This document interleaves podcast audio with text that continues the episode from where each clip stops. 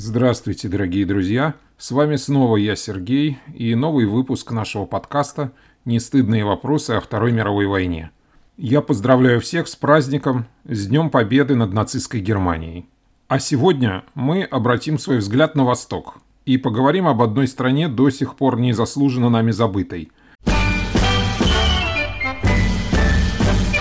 Mio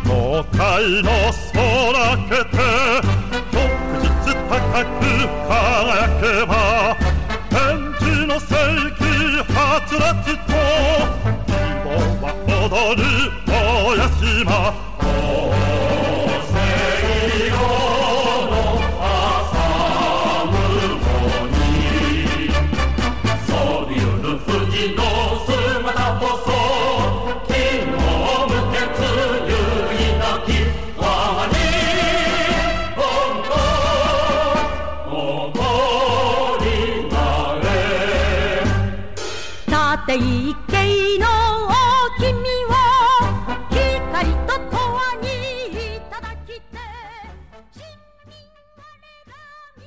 Говоря незаслуженно, я, конечно, вовсе не имею в виду некие заслуги этой страны, а лишь тот значительный массив э, истории Второй мировой, который с этой страной связан. Речь у нас сегодня пойдет о Японии. Но прежде чем посвятить отдельный выпуск войне на Востоке со всеми ее сложностями и перипетиями, я счел совершенно необходимым поговорить с вами о том, как Япония дошла до жизни такой, то есть как она оказалась на темной стороне вместе с нацистами и фашистами.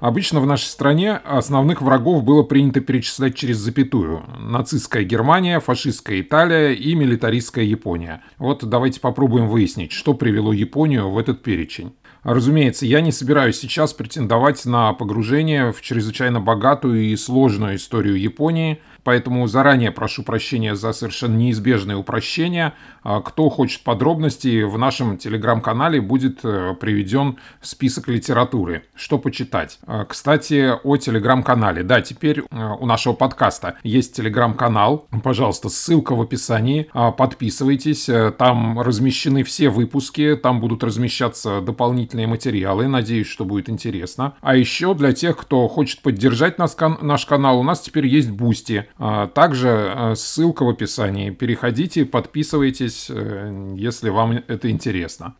Друзья, у нашего подкаста есть партнер. Замечательный образовательный проект «Деревенская школа». Если у вас есть дети, которым нужно подтянуть любой предмет школьной программы, или освоить какую-то пропущенную тему, или, может быть, вам нужно подготовиться к ОГЭ и ЕГЭ, то «Деревенская школа» — это для вас. Это ресурс, где вы можете найти репетитора, по любому предмету школьной программы. И эти репетиторы, старшие школьники и студенты. Все они отличники, а, призеры Олимпиад, стобальники ЕГЭ, а, энтузиасты своего предмета. И если вам нужен классный репетитор при весьма бюджетных расценках, а, пожалуйста, ссылка в описании, переходите, ищите, кто вам нужен.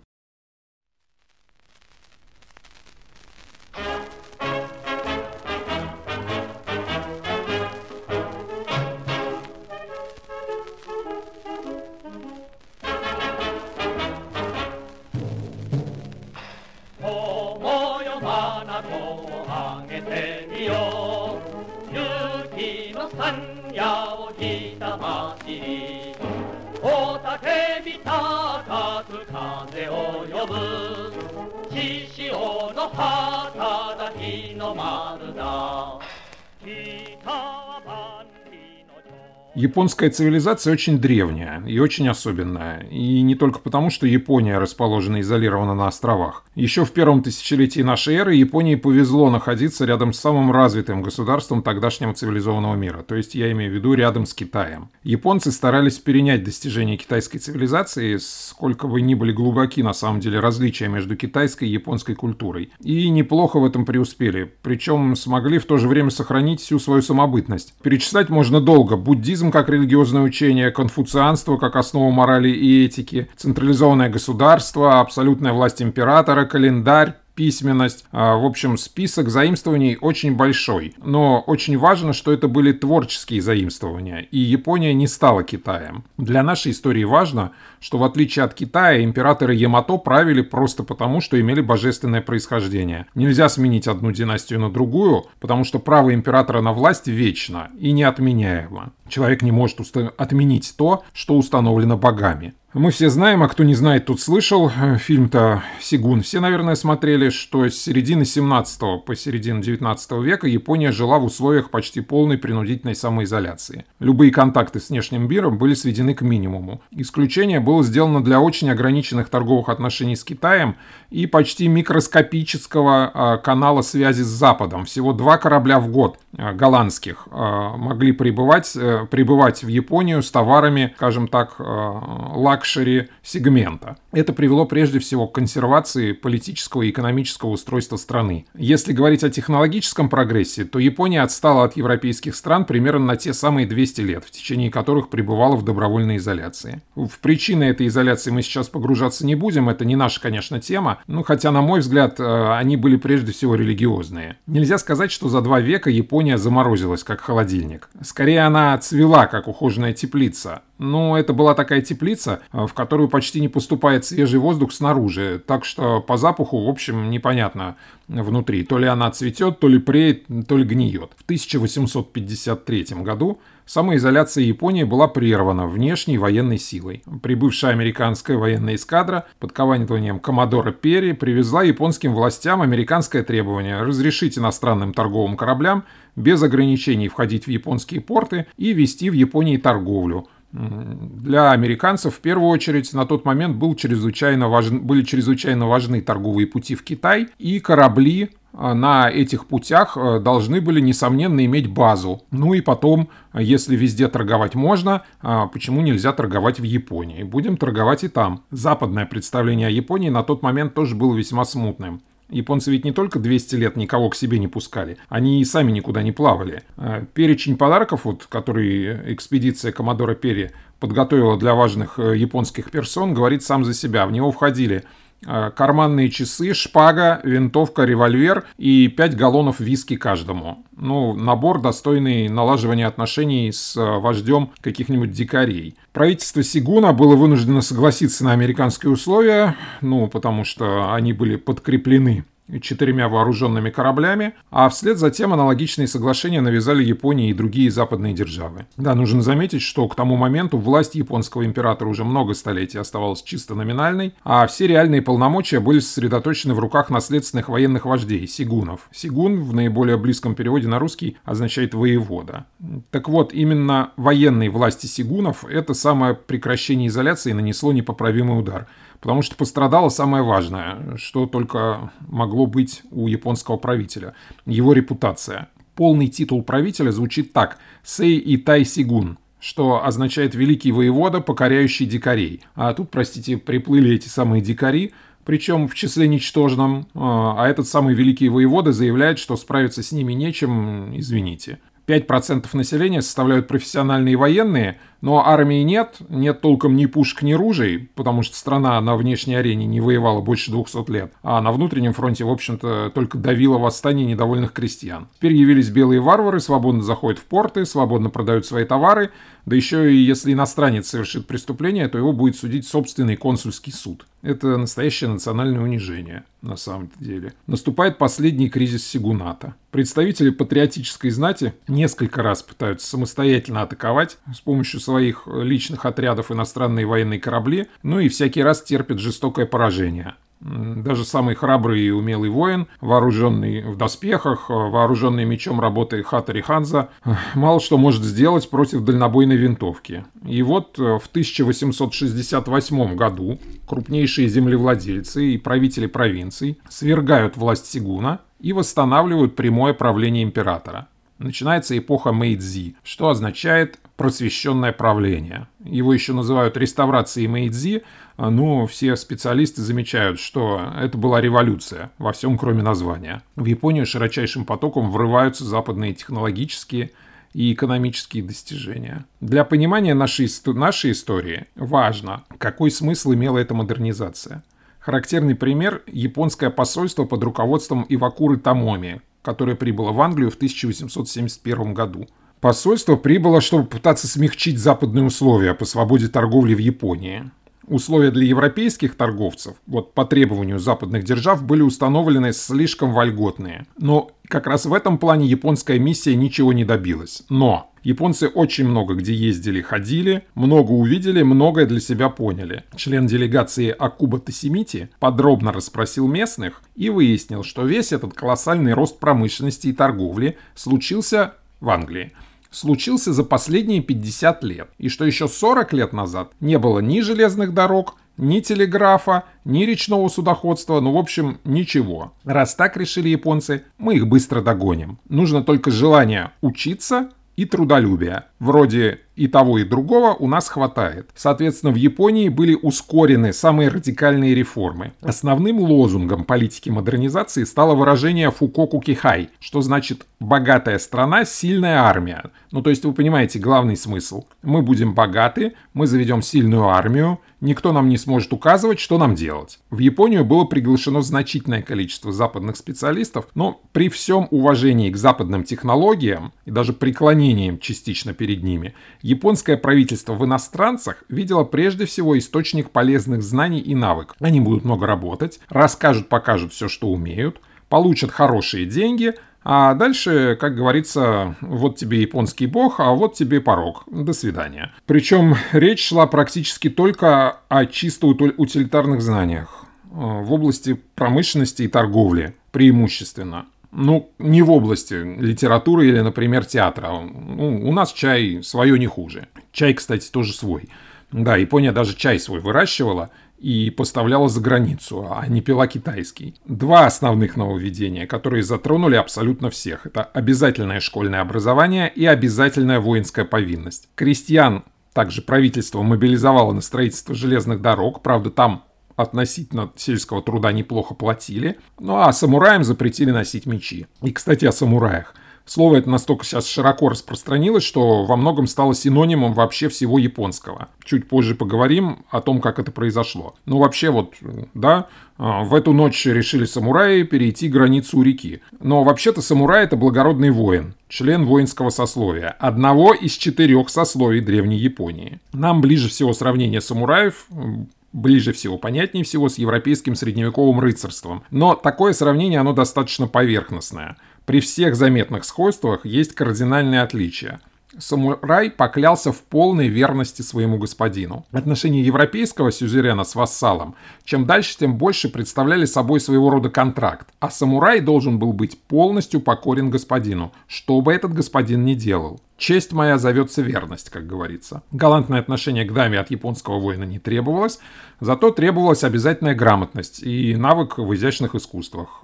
Ну и, конечно же, важно, что самурай в плен не сдается. Это позор. В безвыходном положении он должен совершить самоубийство. Что для нас важно, так это то, что прежде, до реставрации Мэйдзи, самураи составляли 5% населения Японии. Это очень много в сравнении, если сравнить с э, воинскими сословиями в других странах, даже в период феодализма. Но при этом самураи в целом в японском обществе исполняли свою сугубо воинскую функцию, ну, отчасти управленческую. Чужие дела, что называется, и чужие ниши они не лезли. Революция разом оставила самураев без дела.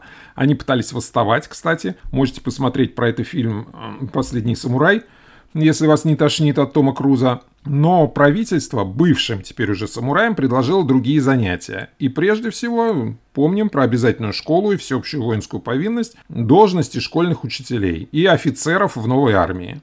И они стали учить крестьянских детей и муштровать крестьянских юношей в соответствии со своими принципами, принципами, разумеется. Кодекс беспрекословного служения начальству и неизбирательного принятия любой воли государства распространился таким образом на самые широкие слои населения. Историк самурайства Ниитоби Инадза в своей книге «Бусидо. Душа Японии» которую он написал на английском языке и опубликовал впервые в 1899 году, а с тех пор она выдержала несколько десятков переизданий и была переведена там порядка на 20 иностранных языков. Так вот он писал, что самурайская этика служит моральным обоснованием японского социального порядка. Нужно сказать, что правительство Японии вовсе не считало, что применив последние западные технические новшества, оно сможет достичь паритета сразу с западными державами. Как говорил э, выдающийся японский просветитель э, Фукудзава Юкити, школы, промышленность, армия и флот – лишь внешние формы цивилизации.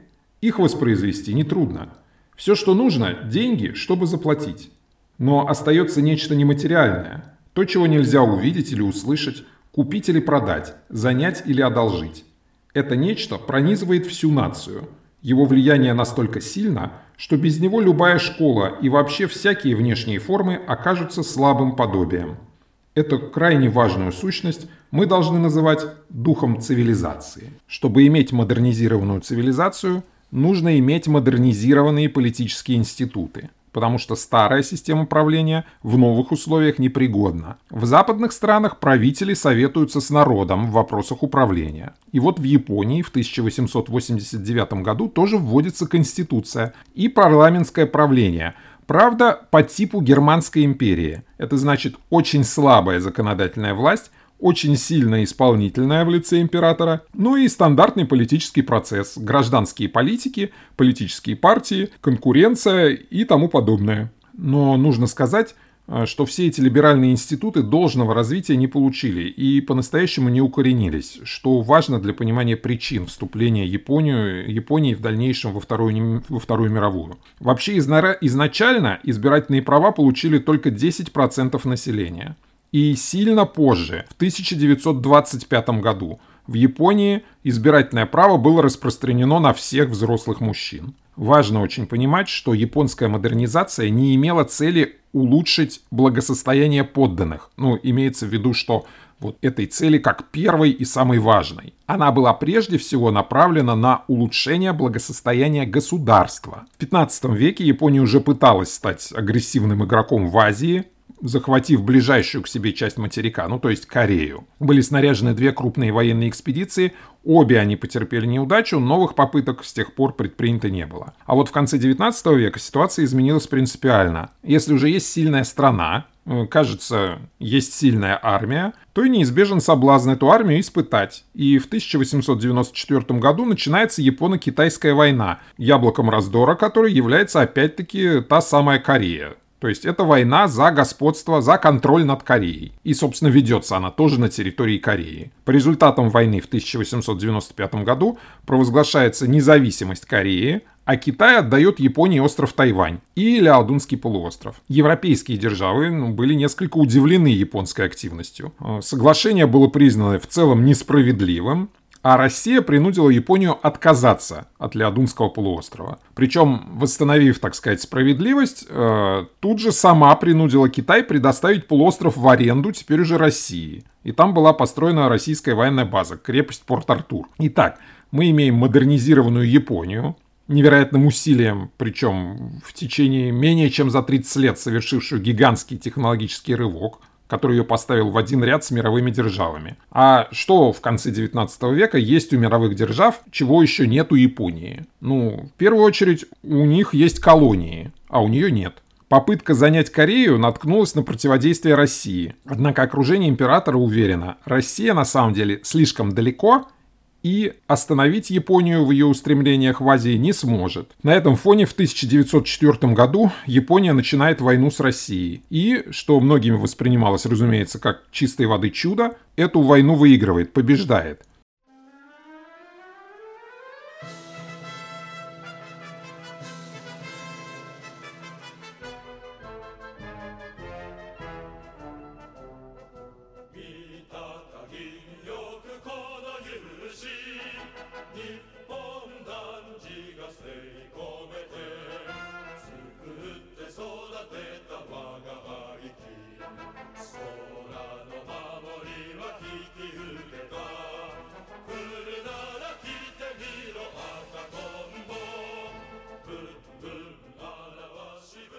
Японский флот, которого у нее на минуточку 25 лет назад вообще не было, уничтожает в Цусимском сражении русскую Тихоокеанскую эскадру. Японская армия захватывает порт Артур, но, правда, никаких приобретений территориальных на материке Япония не получает. И это создает двойственный эффект, не способствующий умиротворению горячих голов. С одной стороны, Великая Японская армия победила огромного соседа, а с другой стороны, кроме куска Сахалина, простить никаких завоеваний. Что это такое? Есть повод для реванша. А пока, пользуясь бездействием России, ну и Китая, на которого обращают все меньше внимания, в 1910 году Япония полностью аннексирует Корею, превращая ее в свой протекторат. Во время Первой мировой Япония занимает сторону своего главного союзника в Европе, то есть Англии, присоединяется к Антанте, помогает России с вооружением и в качестве своего взноса в борьбу захватывает германскую колонию Макао, простите, Циндао. У японского правительства были надежды, что в результате плодотворного сотрудничества с Россией во время войны Япония получит благосклонное отношение к японскому же продвижению в Китай. Но вдруг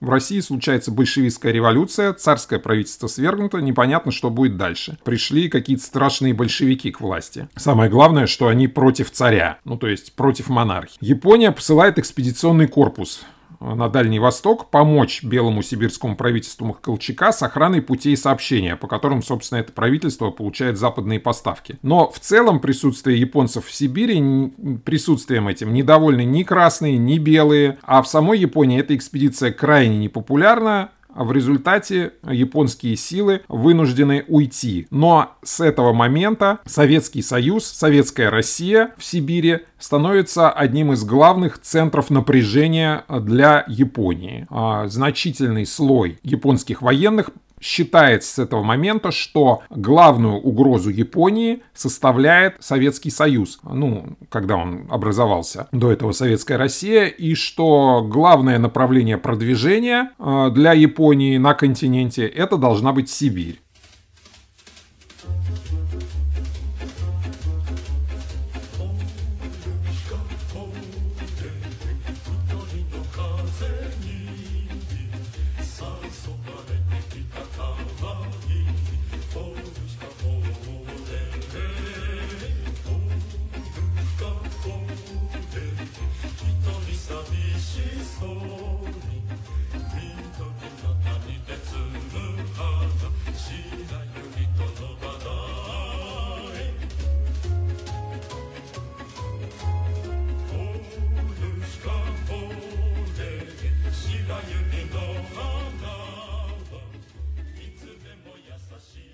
Тем временем в Японии нарастает кризис, волнение промышленных рабочих, с отменой э, военных заказов после окончания войны растет безработица, политики дерутся в парламенте, чиновники воруют. В общем, партийное правительство явно не справляется. Вдобавок, в 1923 году случается разрушительное землетрясение Канто, в результате которого гибнет не менее 100 тысяч человек, а почти весь Токио превращается в руины – и в 1924 году еще в придачу, чтобы сократить бюджетные расходы, правительство сокращает армию, демобилизует 20 тысяч человек. Понятное дело, что офицеры крайне недовольны. И вот консерваторы явно начинают движение в сторону правого поворота.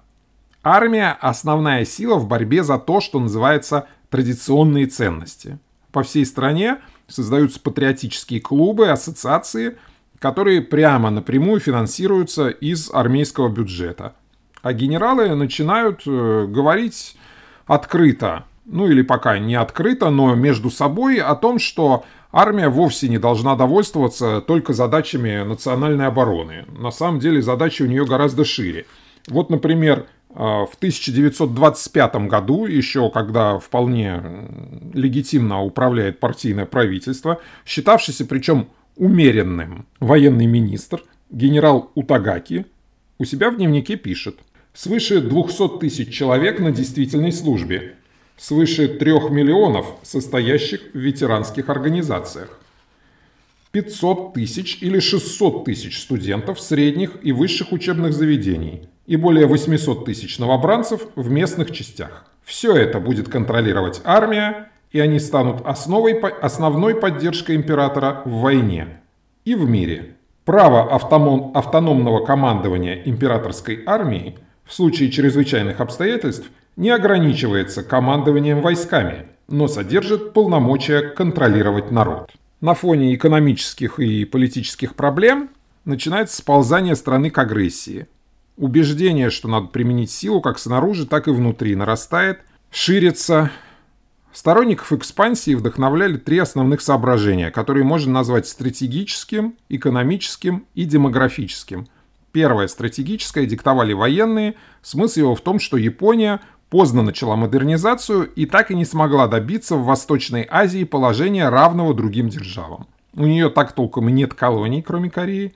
Нет рубежей, которые бы далеко отстояли от собственной японской территории и тем обеспечивали ей безопасность. Второе, экономическое. Соображение, по сути своей, было выражение старых колониальных представлений, от которых на самом деле продвинутые европейские державы в то время уже начинают отказываться. А именно – Япония нуждается в заморских территориях, во-первых, чтобы сбывать там свои товары, а во-вторых, чтобы вывозить оттуда столь необходимое ей сырье. Если бы гражданские либеральные политики и экономисты продержались у власти ну, чуть подольше, они, возможно, смогли бы объяснить, что экономические интересы гораздо эффективнее достигаются мирными средствами.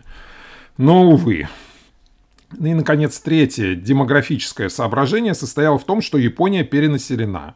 Вот действительно, за 30 лет с начала эпохи Мэйдзи население Японии удвоилось, превысив численность 60 миллионов человек.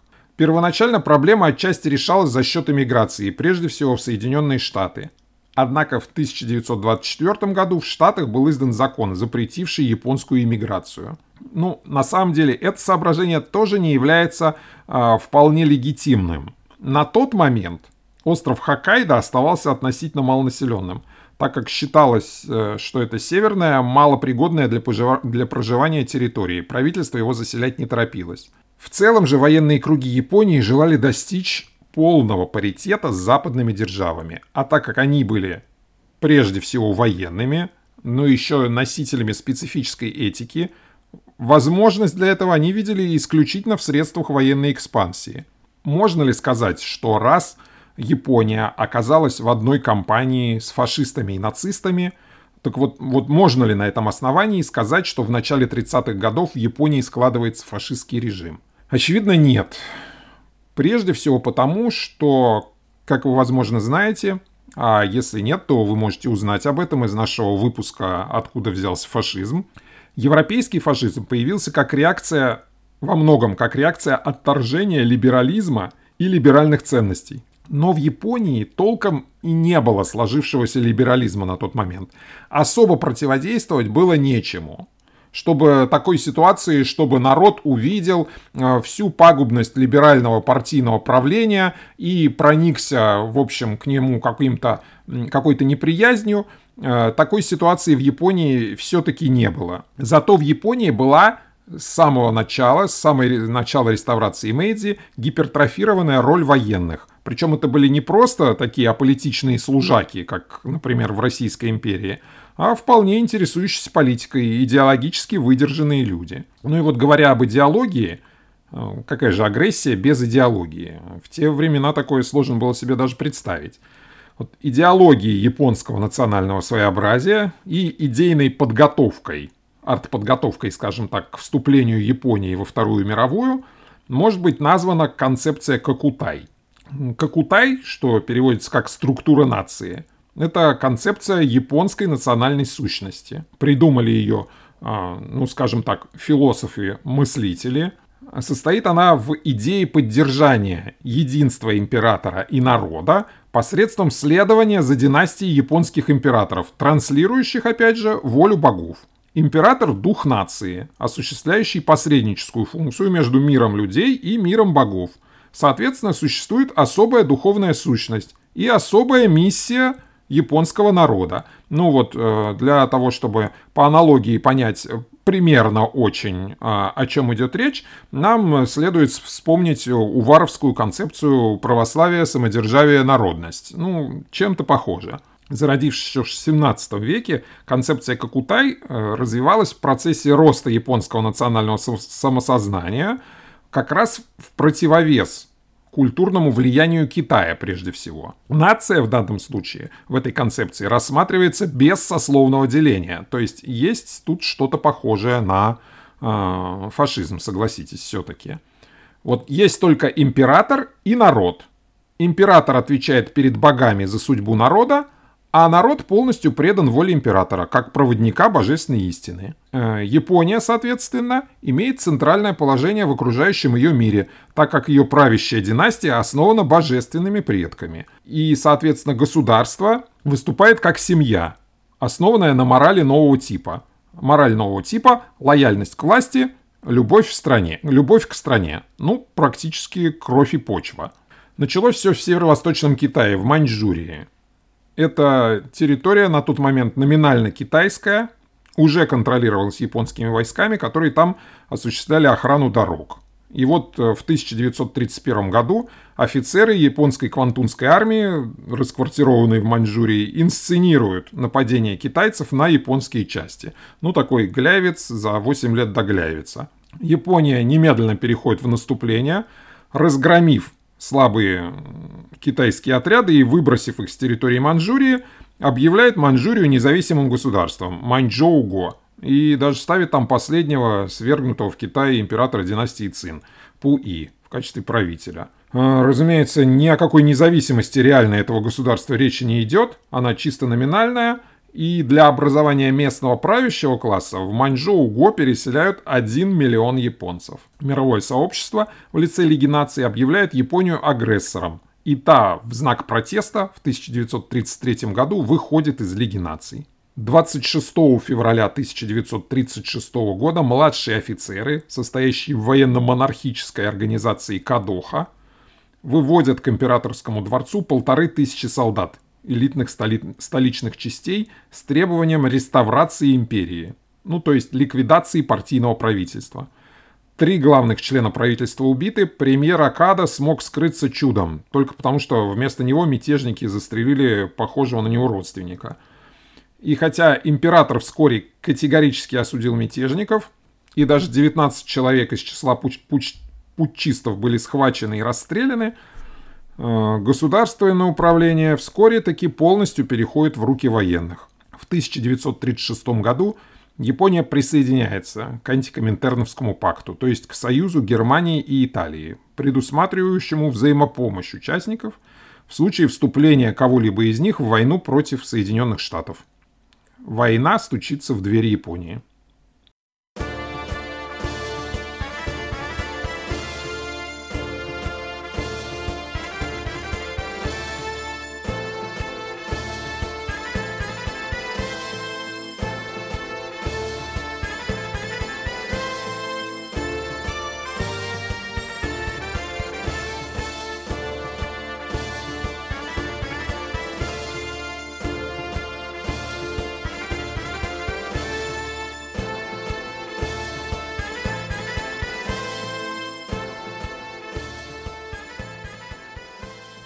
Вот, друзья, это то, о чем а, мы, я хотел с вами сегодня поговорить, а, предваряя сложную историю Второй мировой в восточном полушарии земного шара. Соответственно, мы будем э, делать выпуски дальше. Продолжайте нас слушать. Спасибо вам большое.